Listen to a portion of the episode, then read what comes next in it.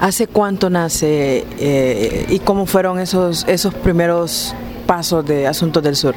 Eh, bueno, nació creo que 2007, 2008 y era como más como, te diría como, como un hobby eh, donde lo que principal que hacíamos en esa época era que invitamos, convocamos a algún referente como Alicia Bárcena, la secretaria ejecutiva de CEPAL, o, Cardoso, o, personas de, ese calibre, donde les planteamos que nos hicieran una pregunta. Ellos plantean un problema, un desafío de la región eh, sobre modelos de desarrollo. Cardoso nos habló sobre, en ese momento, 2008, sobre eh, las drogas, las políticas de drogas.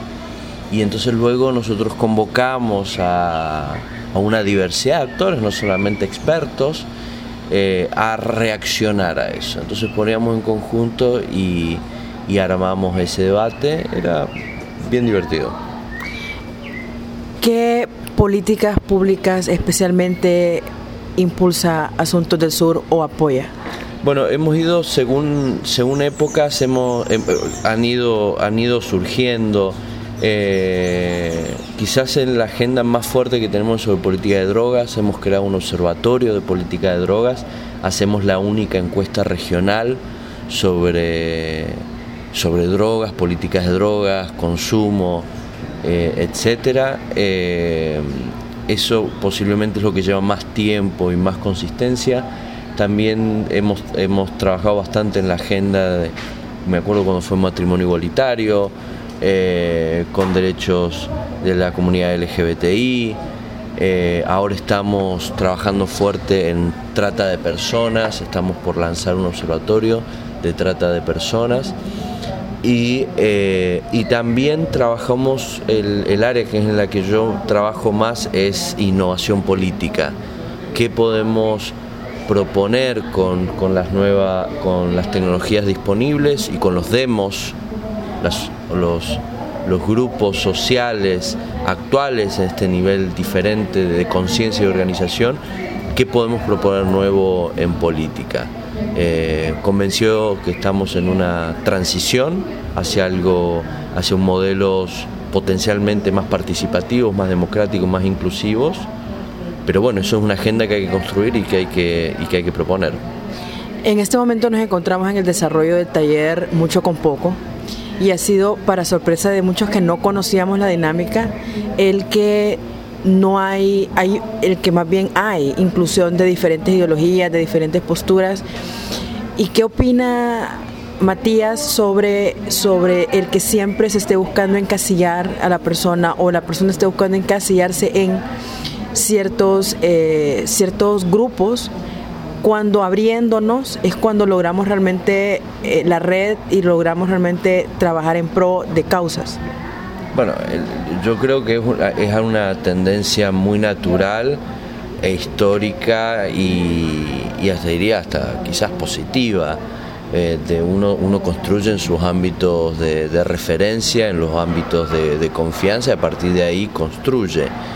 Eh, lo que sucede es que en esos ámbitos de confianza y de círculos son ámbitos que no democratizan ya en, nuestra región, eh, son ámbitos que, controlan y, creo que, y nosotros consideramos que lo más rico en este momento que está pasando en la región es lo que sucede en los márgenes de, la democracia, eh, en estos grupos de jóvenes que trabajaban por medio ambiente, por inclusión de derechos eh, sexuales, de libre eh, representación, de mayor apertura, de, pedir rendición de cuentas al Estado, eh, de comunidades afrodescendientes que, se organizan y, tiene, y crean de manera innovadora voz y ejercicio del poder, de comunidades indígenas. Creo que lo más interesante está sucediendo eso. Entonces por eso es que nosotros,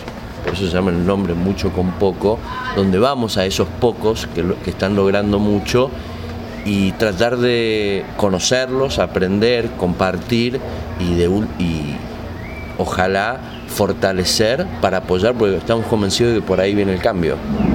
Tengo ahorita en mis manos eh, Democracia en los márgenes de la, de la democracia, activismo en América Latina en la era digital.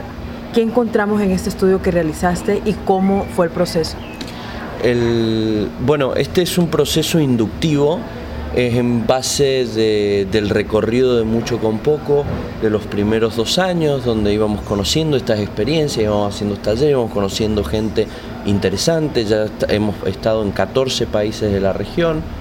Y la verdad que ahí empezó a surgir eh, la necesidad de ver de poner en papel eh, un poco las ideas de trasfondo, tratar de, de poner eh, de hacer un ejercicio intelectual sobre lo que estábamos mirando. Y entonces lo que encontramos ahí es donde explico cómo América Latina tiene una, construcción de su modernidad, esta construcción del Estado-nación y de unificación en, una nación y un Estado, esta infraestructura, que siempre fue imperfecto. La nación no era completa, excluía actores sociales y la parte Estado también es imperfecta sin llegar con infraestructura, servicios, educación a poblaciones. Entonces termina siendo lo que yo denomino una, una eh, modernidad inacabada que, se da en América Latina. Y bueno, y después a partir del ejercicio de mucho con poco es ver cómo las nuevas tecnologías, estos nuevos demos, también hay toda una generación que ya nos creamos en democracia. La democracia no es algo negociable en nuestra generación eh, está completamente naturalizado y que está sucediendo esto que te comentaba antes, de proponer de voz de, construcción en red, de liderazgo más horizontal y que viene de la mano con las posibilidades que te permite las tecnologías de la información actuales. Entonces un poco lo que, te, lo, que discuto ahí es, bueno, esta... Eh, de ponernos eh, contentos de estas posibilidades de ir hacia democracias más inclusivas, participativas, eh, esta democracia deliberativa, sin confrontarnos, sino que podamos discutir y eh, confrontarnos, pero en base a ideas. y también los desafíos. También lo que surge ahí al final es también los desafíos que tenemos, porque también la inclusión digital es muy desigual, también los que controlan los espacios de la tecnología y del poder, los que logran adaptarse mejor son unos pocos, eh, o sea, hay desafíos importantes todavía y ahí planteamos una agenda que es la agenda en la que estamos trabajando actual, cómo formamos, cómo capacitamos en, estos, en estas nuevas dinámicas de de liderazgo colaborativo, de construcción en red, de inteligencia colectiva, para formar los líderes que vengan ya formateados, que nuestros líderes vengan formateados con, esta, con, estas nuevas ideas. ¿Cómo ves estos movimientos que se están dando en América Latina, Honduras, Guatemala, escándalos eh, que han salido a la luz en Brasil? Eh, ¿qué, ha cambiado? Creo que es un poco obvia la respuesta, pero ¿qué ha cambiado ahora con las nuevas tecnologías? Y con, la información es, es volátil en las redes sociales y en aplicaciones y en todas estas nuevas plataformas y que la política ha cambiado totalmente a raíz de esto. Bueno, yo en este sentido tengo una opinión bastante positiva Veo, veo que mucha gente está alarmado, que América Latina está cayendo en, un abismo terrible. Y yo la verdad que es al revés, yo soy muy positivo. Eh, yo considero, los países además son muy diferentes, o sea, son agendas diferentes, pero primero pensando en estas manifestaciones que vemos en Chile, en Argentina, en Brasil, en Ecuador, eh, aún en Venezuela, yo creo que son, yo los veo de manera muy positiva. Antes cuando había problemas con la democracia, se llamaba a los cuarteles y sobre todo los sectores del concentrado, del poder concentrado, iba a llamar a los cuarteles y se resolvía así. Ahora lo que hay, sobre todo con gobiernos progresistas, es que eh, la sociedad ya no tolera eso. Entonces, aún los, sector, aún los sectores más conservadores, no necesariamente conservadores, pero más conservadores, que son estas marchas que estamos viendo, tienen que salir a discutir el espacio público de manera democrática. Entonces tienen que organizar marchas, tienen que eh, eh, manifestarse en los medios de comunicación.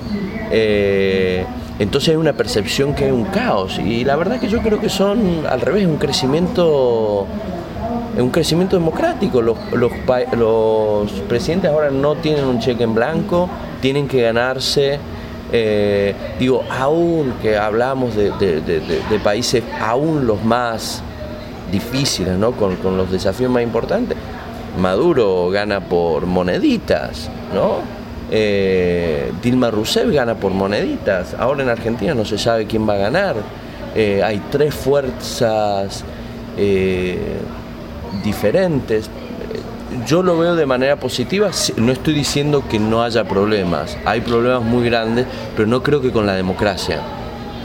Hay problemas como el narcotráfico, que eso es un, es un problema muy grave y que lo estamos viendo eh, en, América Central y en México, México más grave todavía porque, por, la dimensión del país. Eh, o sea, no estoy diciendo que no haya problemas y que no haya una agenda, pero, pero yo creo que en la democracia soy positivo.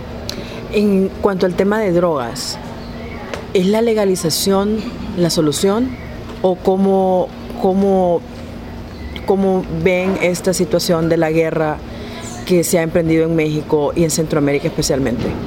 Eh, nuestra postura es que eh, tiene que haber, eh, es una, eh, no puede haber legalización sola, una política más holística donde tiene que haber sí la legalización porque se le quita el control a los a esta actividad ilegal y de la cual se puede tomar controlar la calidad, tomar impuestos que pueden usarse para políticas de salud. O sea, nosotros lo vemos centralmente como un problema de políticas de salud.